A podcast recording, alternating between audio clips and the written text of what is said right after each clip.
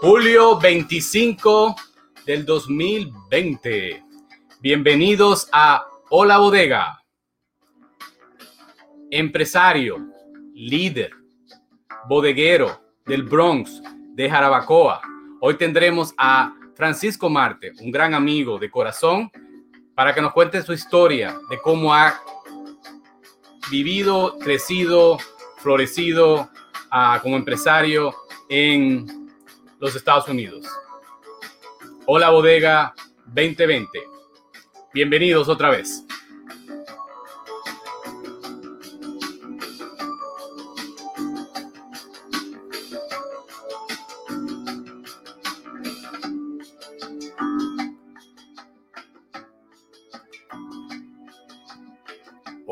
Hola, hola, mi querida amiga Carmelia Walker. ¿Qué se cuenta? ¿Cómo estás? Yo estoy muy bien, yo estoy muy bien. Sí, eh, no tengo cafecito hoy, yo espero que llegue el café en algún momento, pero... Tengo el mío. Ajá, míralo ahí, café contigo, café, café conmigo. Pues aquí bien, como siempre le doy gracias a Dios por estar eh, contigo otra semana más llena de bendición y eso no lo podemos olvidar, que sin Dios nada y con Dios todo. Y le doy la bienvenida a todas las personas que toman su tiempo escucharnos por Spotify, YouTube. Gracias por apoyarnos, porque ese hecho lo hacemos con mucho amor. A no solamente bodegueros, a todas las personas que aspiran un día a tener un negocio y sepan qué realmente es tener un negocio. Palabras de sabiduría. y de ánimo. Mira qué bien, tú te ves ahí con, tu, con tus cejas amarillas, se ve más bien. Es que estamos en verano, tengo que tratar de, de, de estar con el color veranil, tú sabes, hay que estar en la onda. Yo me tiré otra chacabana. Esta no, no, no, no, no, no, no. ¿Está acabando? Déjame sacarte y, y figurar, ¿tú entiendes? Mira, a mí me acuerda cuando yo tengo estas camisas, la verdad que me acuerda a mi papá. mi papá que siempre se pone Santo Domingo, su chacabana, su cuento. Nosotros como panameños pues eh, usamos guayabera, así que un día de esto le invito a mi esposo al show con su guayabera. O sea que yo nunca he entendido la guayabera y la chacabana. ¿Cuál es la diferencia? ¿Cuál es igual? ¿Cuál es otra? ¿Por qué uno le llama así? Diferente el estilo, diferente el tejido, porque todo tiene que ver con cultura, pues. Bueno, un, día hablamos, un día vamos a hablar de tema típico de, lo de, de, nuestro país. De nuestro país, sí, sí, sí, sí. Bueno, señoras y señores, vamos a arrancar eh, con nuestro show. Eh, ¿Qué es lo primero? ¿Qué es lo que hay? Ahora te pregunto yo a ti, ¿qué está pasando? Cuéntame. Yo siempre conté, alguien me dijo en el show, me gusta cuando tú dices que hay muchas cosas. De verdad que hay bastante cosas, pero, pero tenemos que empezar por una. Y para mí eh, hay dos cosas, fase 4 y también sobre lo que son eh, esa ayuda financiera que hay bastante, eh, es un tema como medio controversial. No sé si te acuerdas del primer show de nosotros. Te voy a hacer un, como un pequeño ahí pregunta. ¿Te acuerdas del primer show de nosotros? Eso fue hace tanto tiempo, fue hace como varios años, ¿verdad? sí, sí, teníamos a Alex, Batista de, de, Queens, lo entrevistamos, ese fue el primer show, correcto. Exacto, y, y, Alex iba a remodelar su, estaba en remodelación prácticamente de su bodega y iba a poner una carnicería, y él no pudo conseguir ayuda. ¿Se acuerda? Y luego en el segundo show traemos a Judith CPA. Te tengo que hacer. Sí, sí, sí. ¿Se acuerda? Entonces Judith vino a despertar dentro de mucha gente esta necesidad de ver cómo se hace para conseguir un préstamo dentro de lo, lo que están presentando el gobierno hacia los pequeños negocios. Y Judith bien lo dijo, tienen que hablar con su CPA. Entonces mucha gente se quedaron, me imagino, atacando a su CPA, incluyéndome a mí, pues ni modo, porque muchas veces uno tiene su CPA y ellos están haciendo cosas que a veces uno se pierde. Claro, Tú sabes cómo es el trabajo, especialmente en el mundo bodeguero, porque nosotros contamos mucho con, con que el CPA es que se maneja todos los papeles, no sabemos nada, sabemos que esto viene, dásela contable. Aquí están todas las facturas, coge ahí. Y eso no está bien. Yo me tengo a mi gente bodeguera que eso no está bien. Bueno, pero cuando llegó la ayuda financiera, nosotros nos quedamos en nada, para no usar eh, palabras no son apropiadas. Pero José, eh, Judith vino y prácticamente Judith habló de sobre lo que es ayuda financiera para los bodegueros. Y en, qué lo, que hay, hoy, yo quiero mencionar que he tenido varias personas que han podido conseguir préstamos. Gracias. Mira. Sí, y, buenos préstamos. Así que el proceso no es tan difícil como pensamos lo bodeguero, porque lo dije, lo recalco. Los bodegueros estamos acostumbrados a que viene el vendedor a la puerta y te hace todo. ¿Cuántas botellas quiere? No se preocupe que yo lo hago. Entonces uno realmente no sabe nada. uno, cree que sabe, pero uno no sabe. Entonces, en el caso de los préstamos, eso es lo que no han pasado eh, eh, a, los, um, a los pequeños negocios. A no saber qué hacer, pensamos que es un trabajo difícil. Anotan ese nombre, se lo voy a tratar de decir en español, pero yo creo que tú lo vas a poner ahí para que puedan la gente entrar en ese nombre. De Disaster Loan Relief. Ok. Póngaselo ahí para que la gente pueda. Si no pueden hacerlo, llaman a su CPA y tratan de ver cómo él puede ayudar en lo máximo. Claro. Ok, porque muchas personas que yo conozco, bodeguera, mira, barberos, sí. salón de belleza, no solamente bodega, también pueden conseguir la ayuda financiera que bastante ayuda, le cuento porque después de pandemia y todavía no hay fase 4, todavía no ha llegado, esto sería tremendo ayuda. Así que yo como bodeguera eh, le exhorto a cada uno de ustedes, hoy es el tema de lo que hay, entrar en ese link y no tengan, no tengan miedo, es un proceso de cuatro días. Claro, claro, claro. No, no, eh, mira, yo creo que sí, que es, el miedo, es arrancar, deben hacer eso. Todavía hay varias eh, oportunidades. Eh, yo quiero cambiar el tema un poquito porque yo sé que, que, en Panamá no se juega pelota y que no existe Mariano Rivera, ¿verdad? me acabo de enterar que Carmelia no sabe de pelota nada. Porque yo le dije a Carmelia, Carmelia, ven acá, vamos, tenemos que hablar de que arrancó la pelota y todo aquello. Y Carmelia, nada de nada. ¿Cuáles son los equipos? Una vergüenza. Bueno, una organizadora eh, del show dije que no sepa de pelota. Ustedes saben que yo soy de esa panameña de frente, guerrera, digo la verdad como es. Está bien. No de Mariano Rivera para nada. Ya el mundo bodeguero me tiene envuelto en, en lata, en, en Crasdel, en Jetro a mí se me fue la onda totalmente. Pues sí, tenemos peloteros los panameños, tenemos peloteros. También tenemos músicos. Tienen músico y tienen a Camelia Walker, ¿por qué no? Y tienen a mí. Está muy bien, está muy bien, está muy bien, me gusta eso. Bueno, pues nada, esas son las dos cositas. Eh, seguir tratando de conseguir los préstamos, se consiguen. Y luego eh, la pelota empezó. Yo ayer me tiré un juego, no voy a decir de que de mi equipo, porque no creo, no es de Nueva York mi equipo. Ay.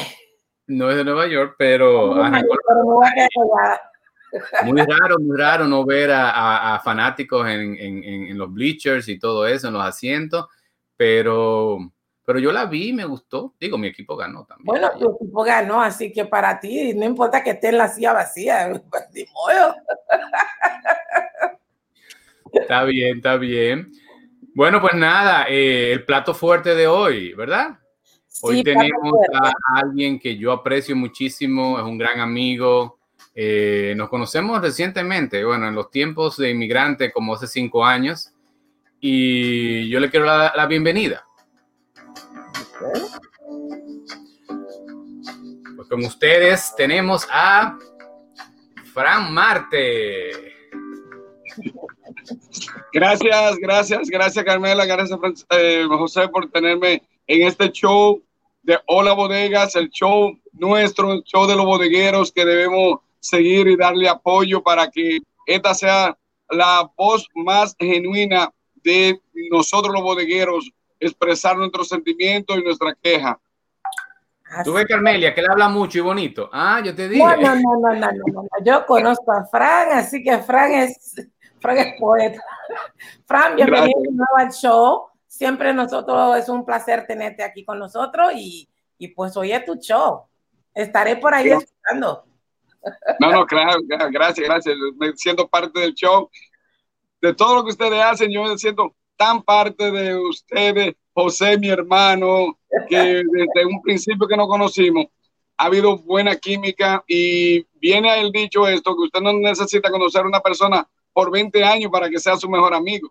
Simplemente necesita que tenga esa buena vibra y esa buena conexión. Y creo que esa es lo que ha sucedido con, con José y conmigo. No, pues acaba de decir una palabra de mucha sabiduría y, yo comparto eso contigo. No necesita conocer a una persona por 20 y pico de años para tener una química tremenda, ¿verdad que no? Ah, exactamente, así que yo, yo en eso estoy claro y por eso me siento tan identificado con José y contigo también, que hemos hecho esta amistad y hay tan buena vibra entre nosotros y un buen sentimiento que es como si nos conociéramos por toda la vida. Magnífico, magnífico. Bueno, yo voy a brincar porque nada más tenemos 20 minutos. Yo tengo 11 preguntas que hacerte. Oh my God. Wow. O sea que con el permiso de, de, Carmelia, vamos a concentrarnos en el actor de hoy, en el presentador de hoy, en, en quien vamos a hablar, eh, Francisco Marte. Francisco, uh, yo tengo muchas preguntas. Voy al grano, queremos conocerte. Yo te decía fuera de cámara que como amigo, eh, nos conocemos desde hace mucho tiempo y hay cosas que yo no sé de ti. Y hoy, hoy es mi oportunidad. ¿Ok? Empecemos por esta foto. ¿Dónde tú lo estás viendo ahí? Tú eres de un pueblecito de Jarabacoa que se llama ¿cómo?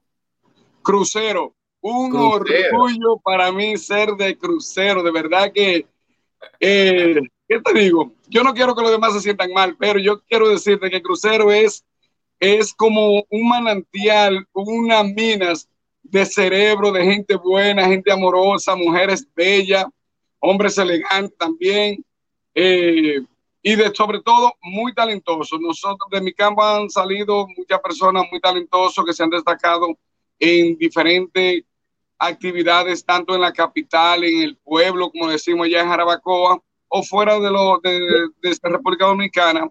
¿Qué tan lejos está Crucero de Jarabacoa? De la pueblo. Eh, creo que está como a, como a 10 kilómetros. Serían como, que como 7 millas.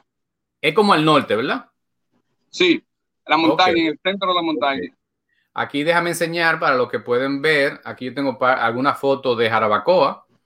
Eh, para es un lugar maravilloso.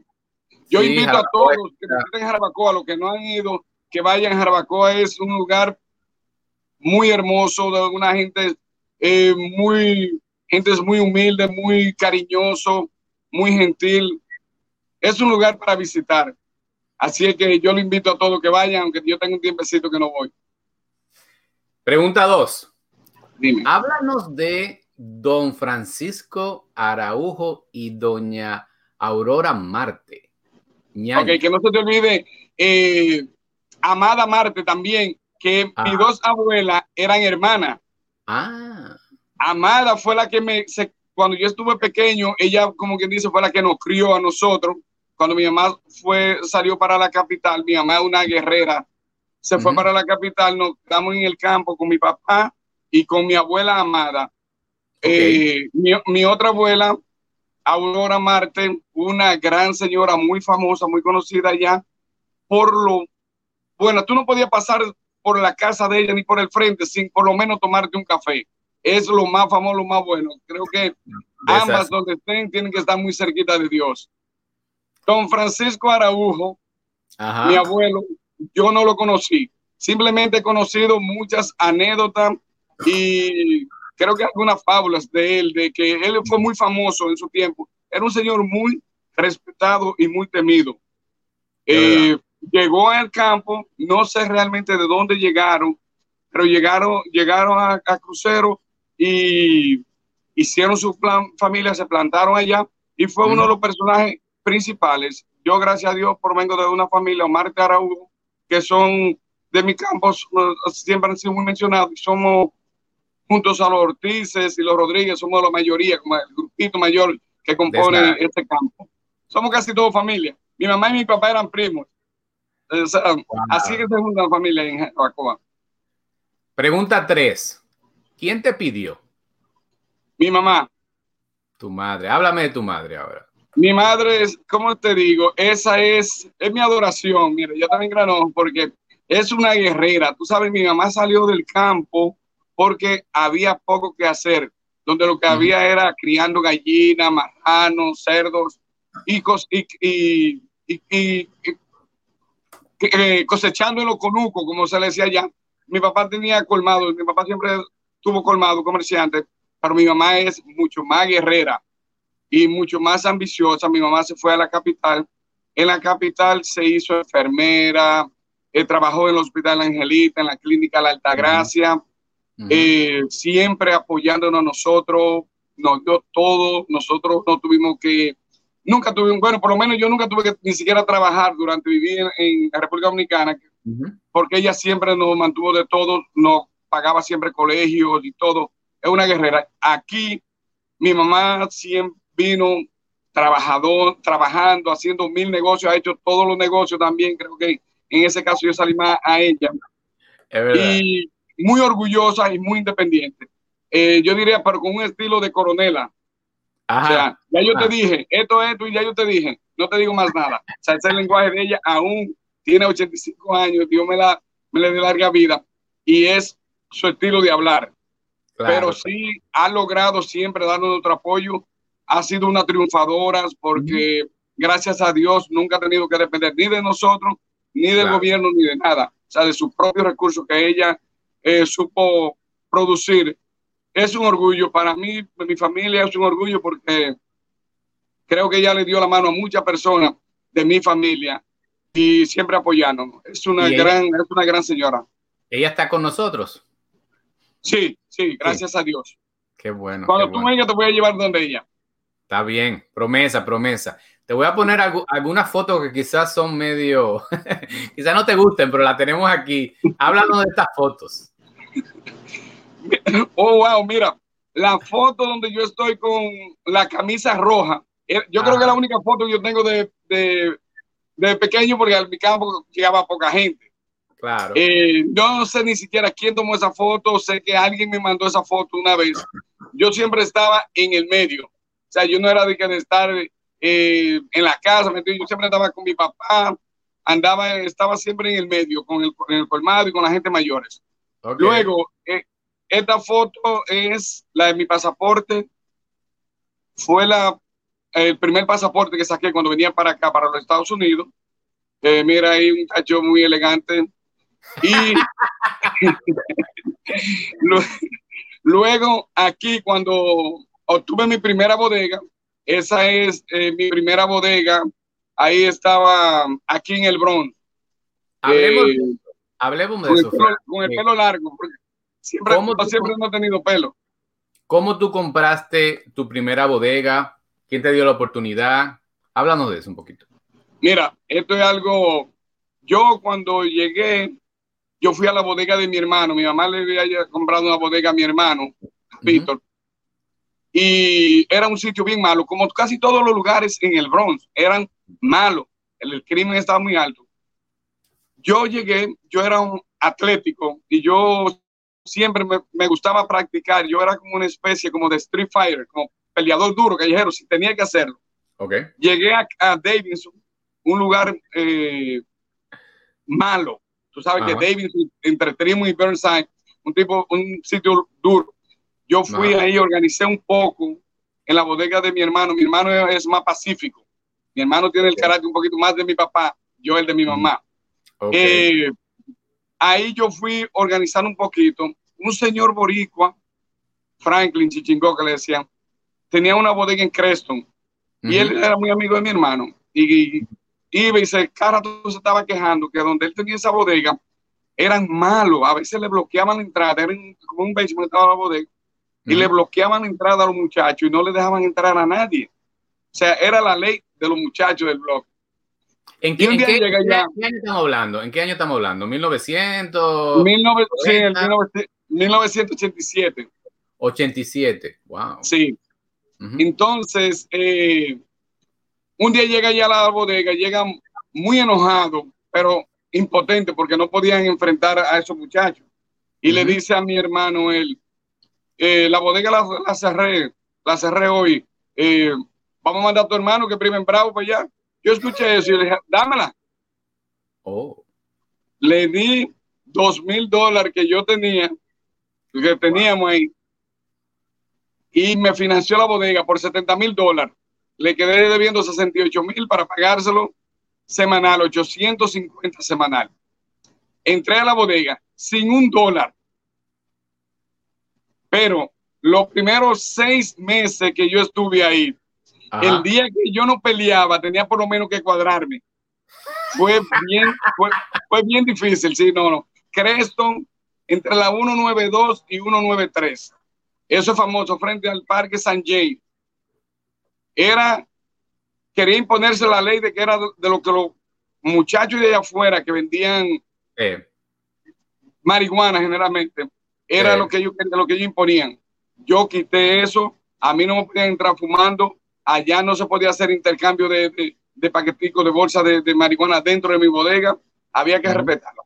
Ahora, eso tuvo un precio, un precio alto porque pagué una vez, fui herido de bala también. Mm. Eh, tuve varias peleas, pero ¿qué te digo? Con el tiempo, yo creo que era una de las bodegas después donde yo más seguro me conseguía, porque las personas y los que hacían cosas me protegían, protegían mi negocio. Después yo vine y me casé, cogía un día libre y dejaba a mi mamá y a mi hermanito, y ellos cuidaban la bodega. La, no, Frankie's no there, we cannot bother there, we cannot hang out on the Así era que decían. Y incluso tengo algunos amigos de ahí, de esa época, muy buenos, y de ahí me inicié, seguí haciendo diferentes tipos de negocios, pero esa fue mi primera bodega, y gracias al señor puertorriqueño Mira, déjame enseñarte esta foto y habla, háblanos de tu bodega actual. Green Deli Grocery, ¿verdad? Sí. Cuéntame de ella, cuéntame de ella. ¿Cómo, la tuviste? ¿Cuánto tiempo tienes ahí? Todo. Bueno, esta bodega yo aquí ya llevo 20 años. Eh, ¿Cómo la tuve? Eh, habían dos socios aquí. Yo le había prestado un dinero. Eh, ellos tenían problemas y yo, y en un momento dado, Leo fue a ofrecerme la bodega ya porque ya ellos eh, tenían problemas muy fuertes ya, personales, y no querían seguir la bodega.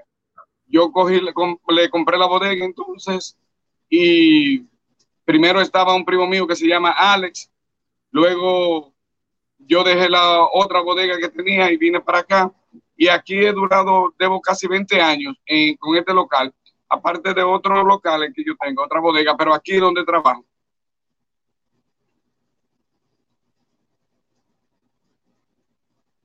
Así que esta es la bodega donde yo más tiempo he durado. Claro. Y sí, más tiempo, porque ha sido un buen vecindario. Es la primera, fue la primera bodega también donde yo llegué a un vecindario bueno. O sea, las demás bodegas fueron un vecindario muy fuerte. En Harlem, estuve en Harlem, el barrio, eh, la 165, eh, Gran Concourse y Trimon también. Eh, he tenido en varios sitios que donde el vecindario es más difícil. Aquí es más familiar, tú puedes, tú puedes estar aquí sin ese afán de que te van a robar.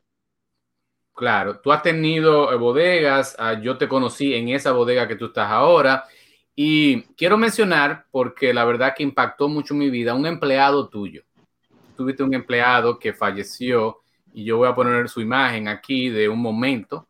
Eh, la verdad que eh, Azúcar, como le conocíamos, eh, fue alguien que te recibía cuando tú no estabas con una sonrisa y dice, Francisco viene ahora y tú no estabas por ningún lado por ahí, pero él, era un solidario contigo. Y, nada, eh, ¿alguna anécdota que quieras tener de, ese, de ese caballero? Azúcar. Sí, mira, con, Azúcar son tantas las anécdotas, tanta la vivencia que tuve con, con azúcar. Yo compré la, la, bodega y fue con azúcar dentro, como decía, te queda con azúcar también. Logramos hacer una buena química. Él se ligó mucho con mi familia, con los hijos míos, porque azúcar era un, un adulto con, con alma de niño. Él se llevaba muy bien con toda la persona, lo querían muchísimo. Eh, ¿Qué te digo? Lamentablemente murió de un ataque cardíaco repentino, instantáneo, fue muy fulminante fue muy chocante para mí y mi familia, lo sentimos mucho de verdad. Eh, Azúcar era tan querido, óyeme, que aquí la gente no acostumbra a ir a la funeraria. Y el día que del velorio, la funeraria de él, o, una, algo así, te quiero decir, tú sabes que él a veces me decía, eh, viejo, tú nunca me vas a dejar solo, ¿verdad que no? Tú nunca me vas a abandonar. Yo decía, no, claro que no, Azúcar, tú sabes que si en un momento dado, por alguna razón, tú no puedes trabajar, yo te mantengo, por lo menos de techo y comida nunca te va a faltar si está dentro de mis posibilidades. Y al, pero me repetí a veces, tú nunca me vas a abandonar, nunca me vas a dejar solo, ¿verdad que no, viejo? El día de su funeral, funeral, yo entré a las tres y media al, a la funeraria y estuve parado al lado del féretro desde las tres y media hasta las diez que yo cerré junto con, los hijos míos, cerramos el ataúd de, él. No me paré de ahí ni un momento, incluso los hijos de él se acercaban a veces y me decían, pero ¿qué pasa, Fran? Pero siéntate. Digo, no, también no hay problema. Y no me moví, le hice una guardia desde que se abrió el,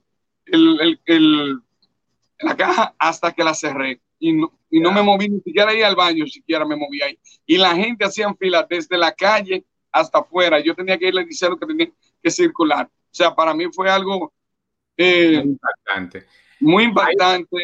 Me hizo, de verdad que sí, hubiera un momento que a veces en mi oficinita ahí, tú conoces, yo apagaba la luz y me quedaba ahí pensando, eh, porque hicimos buena, buena química. y era siempre que él incluso no quería coger, eh, coger días libres porque él quería estar aquí con nosotros siempre. Mira, hay otra persona que ha impactado tu vida y mi vida, y yo quiero que lo mencionemos uh, también a alguien que, déjame poner su imagen, y yo creo que nos hables de él. eh, bueno, mira. Ramón Murphy. Ramón Murphy. Sí. Ramón Murphy. Sí. Mira, eh, sí, eh, eh, fue una de las relaciones eh, muy efímera, pero muy buena. Yo conocí a Ramón en esos tiempos que te conocí también a ti. Ramón, un gran guerrero, un luchador siempre por la comunidad y por los negocios, por las bodegas. en, en poco tiempo tuvimos mucha química, participamos en muchas cosas juntos. Él me hablaba siempre de cualquier evento, cualquier cosa que tenga que hacer, venía a hablar conmigo cuando había cualquier situación, a ver, eh, para que planeábamos qué reacciones debía hacer la de nosotros. Ahí fue mayormente cuando yo me inicié en, en esto de, de, la bodega, de la asociación de bodega. Fue una persona muy impactante porque eh, Ramón Murphy luchó mucho por la comunidad, luchó mucho por los comerciantes y lamentablemente el cáncer vino y nos lo llevó a destiempo o al tiempo que Dios le tenía. Sí, sí, sí, eso es ah, algo que todos sufrimos. Uh, honor a, Ramón, a su memoria. Mucho de lo que tú y yo estamos haciendo eh, está inspirado en, cosas que, en caminos que él abrió. Caminos que él abrió. Ah, abrió tantos caminos que a ti te abrió muchos caminos al activismo. Hablemos un poco de eso que ya estamos tratando de, terminar el show, ya estamos por la media hora, pero yo quiero que hablemos un poquito de cómo tú has decidido eh, ser una voz para otros bodegueros.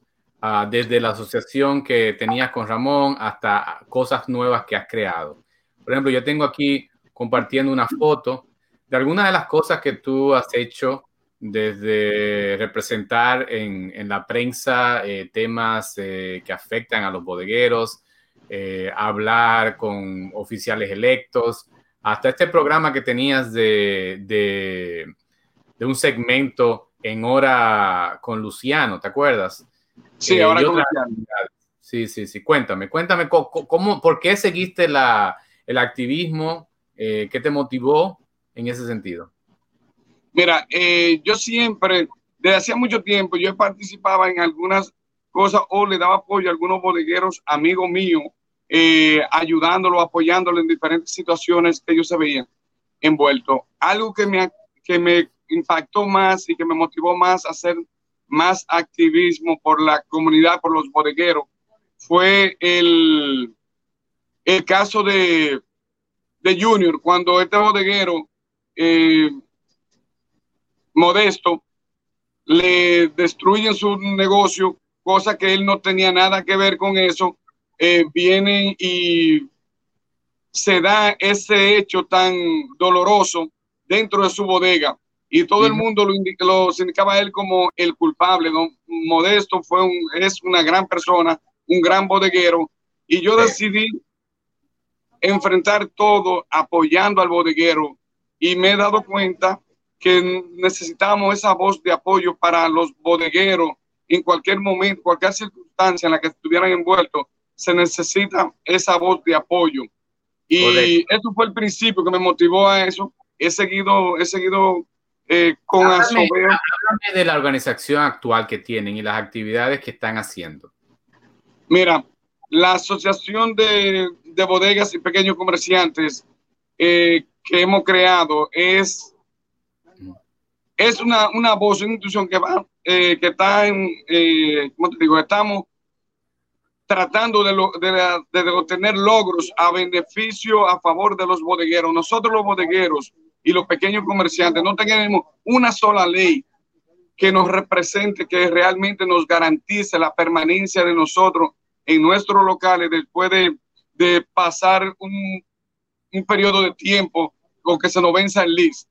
Entonces, estamos luchando con un bill que se llama Small Business Job Survival Bills, que nos daría la, la garantía de la permanencia de nosotros en nuestros locales. Cuando se vence el list, tendría el landlord la obligación de renovarnos el list con una renta que sea asequible, que sea del mercado y que donde no tengamos que entregarle dinero por debajo de la mesa, como hace muchos landlords. Tú sabes que hay muchos landlords que te piden 50, 20, 100 mil, hasta 200 mil dólares para firmarte un lease donde te están doblando la renta y tú tienes que darle dinero por debajo de la mesa. Si no lo haces, tú no tienes nada que tú puedas, que tú, no hay nada que tú puedas pelearlo. Simplemente tienes que irte. Y así muchos bodegueros lamentablemente han perdido su, han perdido su negocio.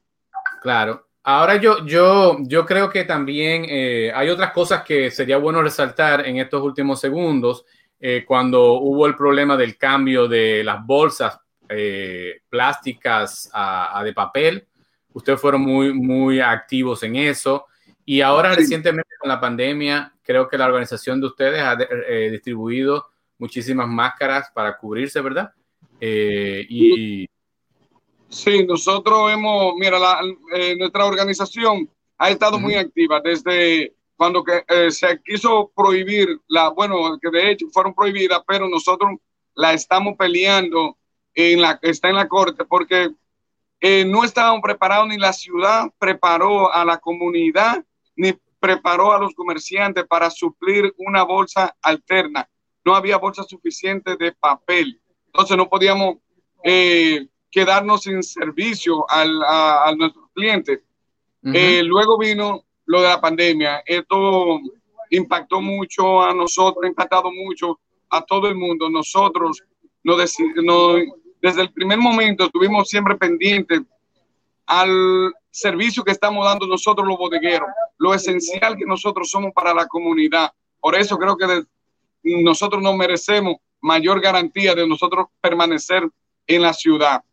Desde una vez que el gobernador firmó una ley que todo negocio tenía que tener un letrero que dijera que para entrar había que tener una máscara puesta, enseguida yo llamé a Zulay, ordené eh, que mandara a hacer los letreros. Lo distribuimos, distribuimos miles de letreros con nuestro logo. Luego vino con la máscara. Empezamos a distribuir máscaras, donde hemos repartido más de 150 mil máscaras. Hemos repartido en bodegas en el Bronx, Manhattan y en Queens. Y próximamente en Brooklyn y Staten Island. Pero queremos seguir haciendo eso para prevenir, porque hasta ahora lo único que ha podido prevenir o bajar eh, la infección o, el contagio han sido la mascarilla. Entonces debemos eh, cuidarnos, tenemos que protegernos, eh, debemos ser prudentes para que esta pandemia no siga haciendo más estrago en nuestras comunidades como fue en un momento dado Nueva York, epicentro de, de ese virus que mató tanta gente. Entonces, Vamos pues a cuidarnos, vamos a seguir con la precaución. Muchas gracias por esa, ese último consejo, que todo el mundo tiene que poner su mascarilla. Yo voy a traer a, la pantalla a nuestra querida Carmelia, que básicamente nosotros eh, nos conocimos a través de Carmelia. Digo, eh, Carmelia, nos, yo conocí a Carmelia a través de ti. Y, y yo quisiera terminar con algo que, que, hacemos muy, hemos hecho en los ocho episodios, es ¿Cuál es tu, dos cosas, cuál es tu plato dominicano favorito? ¿Y cuál es tu bodega favorito? Arroz, habichuela y carne con aguacate, o arroz, habichuela y aguacate. Con eso yo estoy bien. Ese es mi plato favorito. Ok. Sándwich. Eh, me gusta mucho un sándwichito de, de eh, pavo, queso derretido, eh, monster cheese y un poquito de tomate, ensalada con aguacate, que ahí siempre lo acompaño con aguacate. Yo adoro el aguacate, el aguacate es muy saludable. Concho, qué bueno, qué bueno. Qué bueno, qué bueno. Yo, yo... platos, Fran. La bandera dominicana, roa, La bandera dominicana, sí, donde quiera yo en mi corazón y, en mi apetito.